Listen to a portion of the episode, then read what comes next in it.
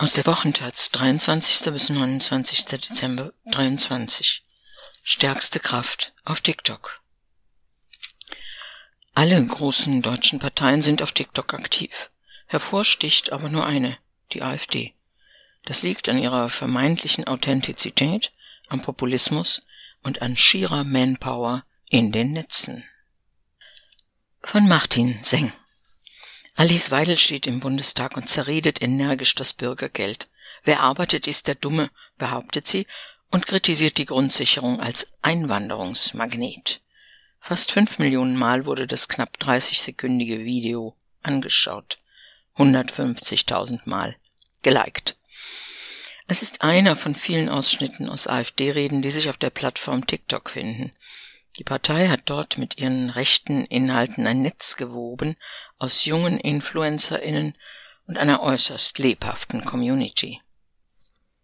Der Siegeszug der App selbst wurde in den letzten Jahren gut dokumentiert. Aktuell hat TikTok über eine Milliarde monatliche aktive NutzerInnen, die die kurzen Videos liken, kommentieren oder selbst hochladen. 21 Millionen davon leben in Deutschland. Besonders bei Minderjährigen ist die App mit ihren schnellen Inhalten populär. Hier werden Trends gesetzt, Kontakte geknüpft, Meinungen ausgetauscht. Doch die chinesische App gilt als Sicherheitsrisiko wegen der Dokumentation des Nutzerinnenverhaltens und weil die Kommunistische Partei der Volksrepublik China jederzeit Daten von Unternehmen einfordern kann. In den USA und mehreren Institutionen der Europäischen Union ist die App auf Regierungshandys verboten. Und TikTok ist zu einem Werkzeug moderner politischer Kommunikation geworden, besonders bei den Jungen. Das Napoleon-Zitat Wer die Jugend hat, hat die Zukunft, ein Grundsatz, den auch die Nationalsozialisten befolgten, ist weiterhin aktuell. Gerade führt in dieser Hinsicht auf TikTok die AfD und das, obwohl sie sich gegen die Trends der Plattform stellt. Der Politikberater Martin Fuchs hat einen Fokus auf Social Media. Er beobachtet seit langem den TikTok-Auftritt der AfD. Seine Analysen sind alarmierend. Sechs der erfolgreichsten TikTok-Accounts deutscher PolitikerInnen gehören, gemessen an den Followern, laut Fuchs zur AfD. Bei den Likes herrscht eine ähnliche Dominanz. Die AfD hat knapp 18 Millionen Likes. Auf dem weit abgeschlagenen zweiten Platz liegt die ehemals Linke mit 6 Millionen. Das Schlusslicht mit nicht einmal 300.000 Likes bildet die SPD. Ähnlich gelagerte Statistiken untermauern die Erhebungen von Fuchs. Der Erfolg der AfD hängt anscheinend mit einem als authentisch empfundenen Auftritt zusammen, der sich durch einen inhärenten Rassismus und Nationalismus auszeichnet. Die AfD-PolitikerInnen machen keine Tänze vor laufender Kamera, biedern sich nicht mit aktuellen Trends an oder versuchen eine Kunstfigur im Internet zu sein. Während andere Parteien sich noch immer fragen, wie politische Kommunikation auf der Plattform auszusehen hat, hat die AfD ihre Antwort gefunden. Radikale, nüchtern präsentierte Botschaften, die ihrem Publikum sagen, was es hören will.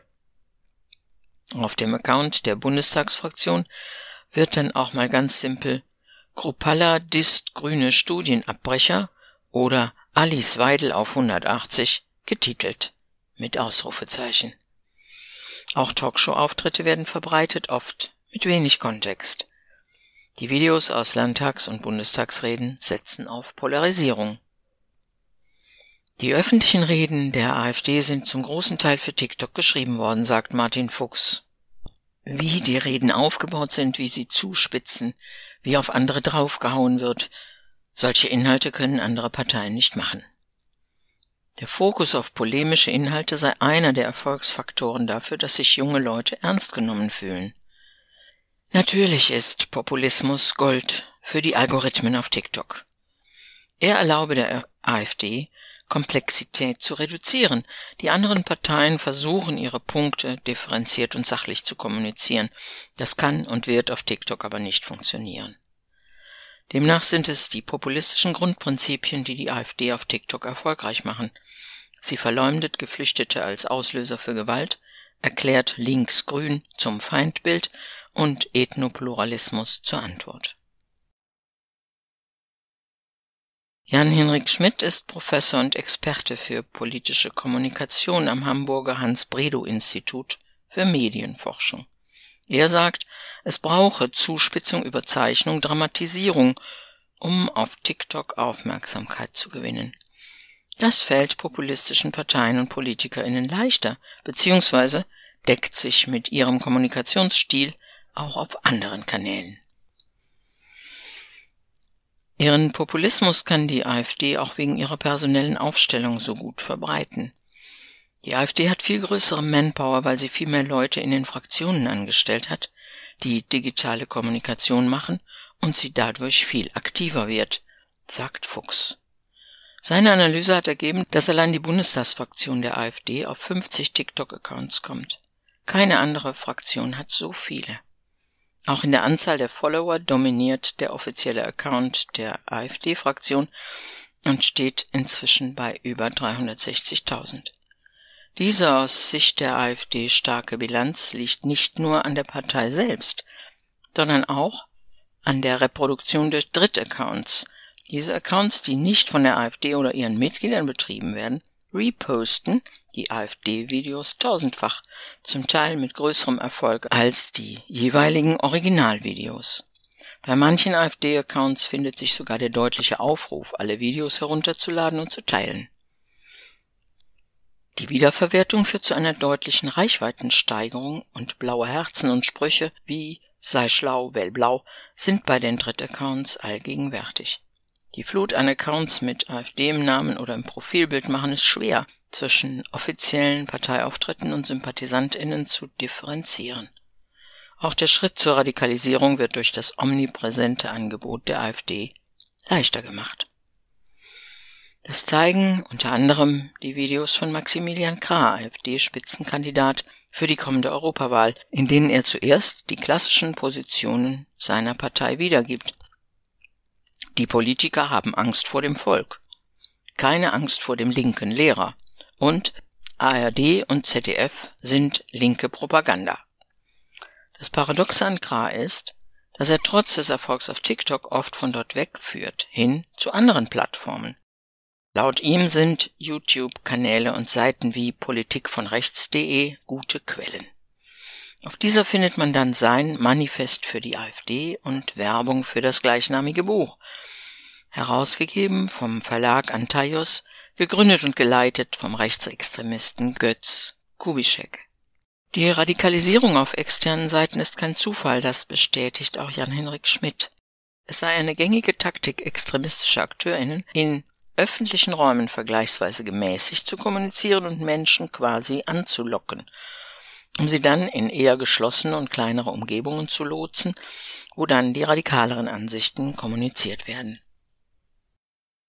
Auch den Deutschlandkurier findet man schnell auf TikTok, ein AfD-nahes Portal, das den Eindruck eines seriösen Magazins vermitteln möchte. Ein Blick auf die Liste der Gastkolumnistinnen zeigt aber, dass ein großer Teil aus der AfD selbst stammt oder ihr nahesteht. Darunter findet sich auch die Recho-Influencerin Caroline Mathie, Sie ist nur eine von vielen rechten Influencerinnen, die wiederum Teil eines reichweitenstarken AfD-Netzes sind, das inzwischen alle Social-Media-Plattformen umfasst. Dabei ist TikTok, zumindest in der Theorie, darauf bedacht, Populismus und politische Inhalte zu unterbinden. Die Plattform bietet primär simple Unterhaltung und löscht neben Kritik gegen China auch manchmal explizit politische Videos, wenn die AfD etwas sagt, das nicht auf dem Boden des Grundgesetzes steht, dann löscht TikTok das relativ schnell. Das Unternehmen weiß, dass so etwas ihr Geschäftsmodell massiv beschädigen könnte, wenn herauskommt, dass TikTok ein radikales Netzwerk ist. So Fuchs. So löschte TikTok im Mai 22 auch den damaligen offiziellen AfD-Partei-Account. So eine Löschung eines prominenten Accounts mag auf den ersten Blick wie ein großer Schlag gegen die AfD wirken, doch sie zeigt inzwischen nur noch wenig Wirkung, weil so viele Abgeordnete und Drittaccounts rasant Inhalte vervielfältigen. Einen einzigen zentralen Account braucht die AfD auch gar nicht, erklärt Fuchs, Denn TikTok funktioniert über Personenmarken und Gesichter. Und mit dieser Strategie spinnt die Partei ein äußerst erfolgreiches, radikales Netz über alle Social-Media-Plattformen hinweg, größtenteils unberührt von Zensur und unter dem Deckmantel der Meinungsfreiheit. Trotz einer rückwärtsgewandten Gesinnung weiß die Partei, die in Teilen vom Verfassungsschutz beobachtet und als rechtsextremistisch eingestuft wird, moderne Plattformen bestens zu bespielen. Indem die demokratischen Parteien TikTok und damit auch eine junge Zielgruppe vernachlässigen, überlassen sie bislang einen entscheidenden Teil der politischen Zukunft der AfD.